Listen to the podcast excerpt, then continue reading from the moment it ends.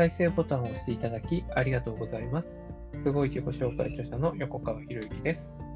このチャンネルは何者でもない人が人も仕事もお金も引き寄せる何者かに変わるための魅力のヒントをお届けしています。今回のヒントは、もし編集途中にコンテンツが消えてしまったら、まあ、ブログ書いたりとか、Facebook アップしたりとかね、まあ、長文の文章を書いている途中に、編集ができなくなって、書いたものが全部消えてしまったなんて経験を、まあ、一度や二度されていることはあるんじゃないかなと思うんですよね。まあ、音声もそうだし、動画もそうだし、ね、編集している途中に、ね、パソコンが落ちてしまった、みたいなね。そんな経験ないですかね。まあ、ないんだったら今日の音声聞く必要ないですけど、ね。まあ、ない人はね、多分、情報発信やってない人ですよね。情報発信やってれば、必ず一度や二度はね、経験してることがあるんじゃないかなと思うんですよね。まあ、情報発信じゃなくても、会社の資料とかね、なんかセーブし忘れたとかね、保存し忘れてました。一生懸命作ったのに、最後に、ね、あの、ワードが固まってしまって、保存ができてなかったみたいなね。そんな経験、おそらく一度や二度あるんじゃないかなと思うんですよね。じゃあ、ね、そういう時にどう対応したらいいのかっていうところをまあ、僕の対処法ですけどね、僕の対処法ですけれども、もしかしたら参考になるかもしれないので、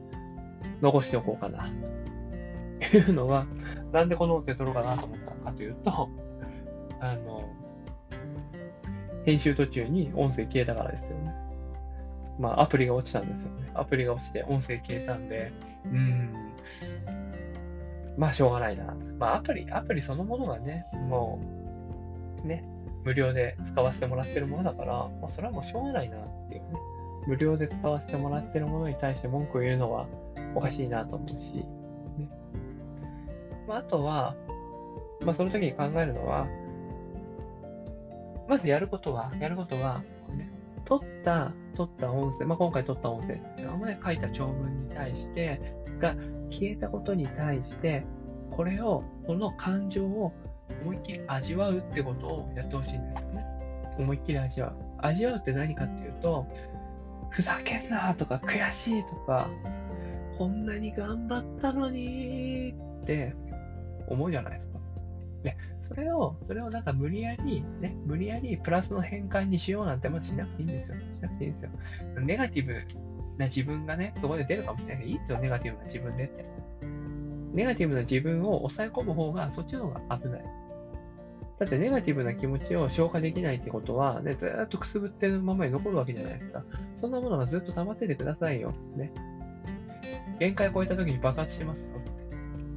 そうじゃなくて、ね、もう消えたものは消えたのはしょうがないけど、悔しい。もうね、本当アプリのせいにしたいし、いろんなせいにしたいもん。したいんだけど、ね。こうまずは思いっきりしちゃう。味わう。もうほんと悔しい。ふざけんじゃねえよって。でもそれをね、ポイントは、人に出さないってことですよ。人に出さないってことです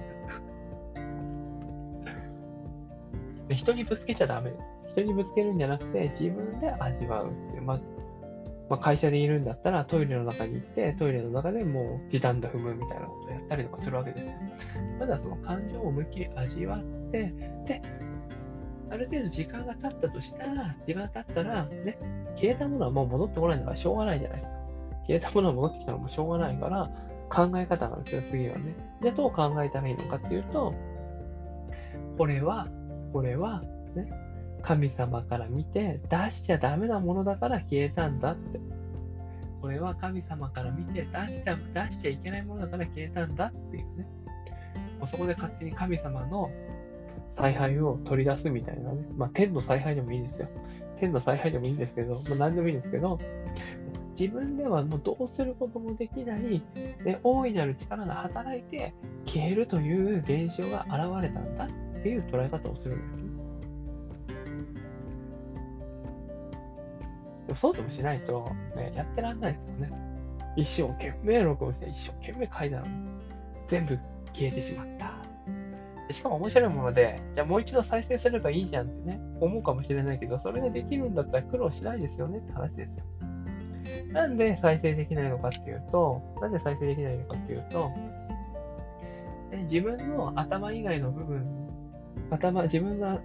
自分が持っているもの以上のものが働いていることが多いからなんですよ。だからゾーンに入ってる状態とかね、ゾーンに入ってる状態とかで、えー、コンテンツ作っていると、普段の自分では思いつかないようなことがいっぱい出てくるんですよね。で、それはなんでいっぱい出てくるのかっていうと、ね、そうしたアイデアが、アイデアっていうのは僕たちの体の周りにプカプカ浮いてるんですよ。目に見えないけれど。でも、それがね、そのアイデアが入りたくなるような状態に自分がなった時に、自分がなった時に、そのアイデアが頭の中に入ってきてくれるんですよ。それをよく降ってきたっていうわけですよね。よく降ってきたって言う言うじゃないですか。あ、ひらめいたとか降ってきたって言うじゃないですか。それってそういうことなんですよ。僕の捉え方はね。もう周りにたくさんのアイデアあるんですよ。たくさんのアイデアとか考え方っていうのが浮かんでいて、それが自分の頭の中に入ってきて、ね。で、それで、それが文字化されて、言葉に変わることによって、ね、いいアイデアっていうものが形になっていくっていうね。としたときに、としたときに、じゃあ再生できないのはなぜかっていうと、ね、その状態になってないからなんですよね。その状態に戻るのが難しいからなんです。これね、なかなか表現的に難しいんですけどね。僕はそう考えてるっていう話で聞いてみてください。だからね、それが消えてしまったっていうことは、ね、書いてるものを、ね、吹き込んできたものをね、え取ったものが消えてしまったってことは、それは世の中に出すべきものなんじゃないよっていう天の采配なんだって僕はそう捉えるようにしてるんですね。だこの考え方が当てはまるかどうかはわかんないですけどね。でも、なくなったものはしょうがないじゃないですか。なくなったものはしょうがないし、で、それにね、踏切りつける。でつけなきゃいけないんですよね。でそのためのまず最初の手段は、その感情を思いっきり味わうっていうところがまずまずは始める。で、そして二つ目、感情を味わった次は思考の方に入っていくわけですよね。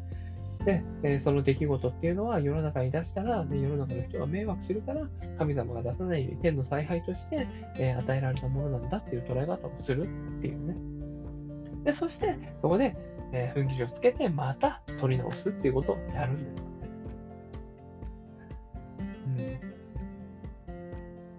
まあ、この考え方がね、当てはまるかどうか、まあ、それはね、えー、あなたにお任せしたいんですけど、まあ、こういうやり方がありますよっていうのをね、ぜひ、ね、えー、覚えておいていただいて、ね、消えてしまったときは、これは神のおし飯なんだ、出すなという神のおし飯なんだという、あ、そう、もう一つ捉え方があって、もう一つは、もっといいものができるよ。もっといいものができるよ。こんなね、状態で出すのは迷惑なね、世の中に迷惑になるかもしれないけれども、あなたに、お前にはもっといいよ、ね、もっといいものを出すことができるんだよっていう、そういう捉え方もありますね。むしろそっちの捉え方も良さそうですね。もっといいものが自分にできるから今回消えてしまったんだっていう捉え方をして、でもう一回トライするだから起きた出来事は中立なんてもうしょうがない。取り返しつかない。もうどうしようもないんですから。でも、ね、それに対して自分がどう捉えるのか、そして自分がどう捉えて、自分がその次にどういどういった一歩を踏み出すのかっていうのは全部自分の自由に選択することができますよ。というふうに考えると、ね、もしかしたらその消えたっていう出来事は、ね、天が、天や神様というね、あるのかわかんないけど、天や神様が自分の自由を、ねえー、自分の自由を試すために起こしてくれた出来事なんじゃないのっていうね。まあ、そんな捉え方もできるんじゃないかな。まあ、一つ参考にしていただけると嬉しいです。ねまあ、今回はね、まあ、もし編集途中にコンテンツが消えてしまったら、ね、お話をしました。これいろんなね、対処法あると思うんで、ぜひあなたのね、対処法もあったら聞かせていただけると嬉しいです。まあね、いろんなものがあると思いますからね。でそういうものをぜひオープンチャットとかでね、みんなでシェアできたら面白いなと思いますのでね。まあ、ぜひ聞いていただけたら、ね、ここまで聞いていただけたら、ぜひね、自分の対処法、あなたの、あなたご自身の対処法を教えてください。今回は以上になります。このチャンネルでは、一人一人が大切な人を幸せに導く世の中にするため、あなたの人生経験で培った魅力を生かして何者かとして活躍してほしい、そんな思いで配信をしています。このチャンネルの音声を欠かさず聞いていただくと、魅力ある人たちの考え方や立ち居振る舞いがわかり、人も仕事もお金も引き寄せる何もかに変わっていくことができます。ぜひチャンネルフォローをしていただいて、一緒に何者かになることを実現できたら嬉しいです。魅力のヒント、今回は以上になります。最後までお聴きいただきありがとうございました。また次回お会いします。横川博之でした。